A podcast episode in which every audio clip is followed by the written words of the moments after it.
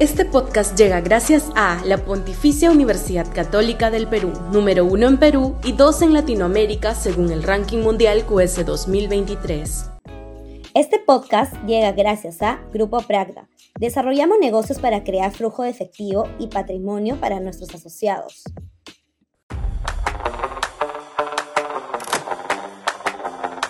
Comisión de la Verdad para el COVID el Congreso o el Ejecutivo harían bien en formar una comisión de la verdad que investigue los sucesos que llevaron a que el Perú sufriera casi 300.000 muertos por el COVID, la cifra más alta del mundo, y se establezca responsabilidades políticas y eventualmente penales de quienes condujeron a ello.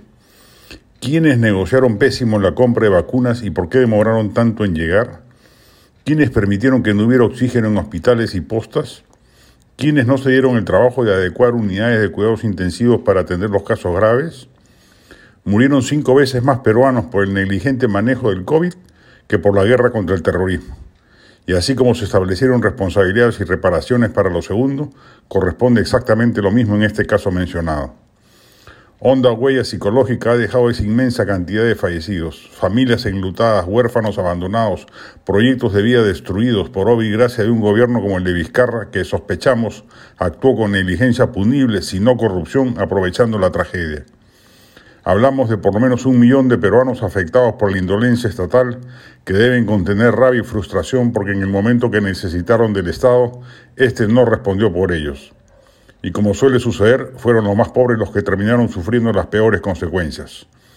Un grupo de expertos independientes puede lograr determinar si hubo responsabilidades y si las haya, elevar sus conclusiones al Ministerio Público y al Poder Judicial para que actúen en consecuencia. Mientras no haya justicia y atención a esa enorme cantidad de peruanos, tendremos una fractura ciudadana corrosiva y lacerante. Esa fractura se debe cerrar y eso pasa por establecer responsabilidades y disponer indemnizaciones.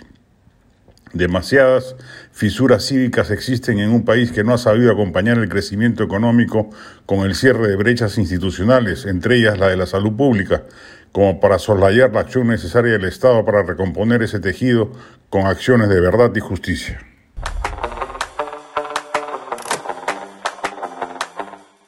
Este podcast llega gracias a la Pontificia Universidad Católica del Perú, número uno en Perú y dos en Latinoamérica según el ranking mundial QS 2023. Este podcast llega gracias a Grupo Pragda. Desarrollamos negocios para crear flujo de efectivo y patrimonio para nuestros asociados.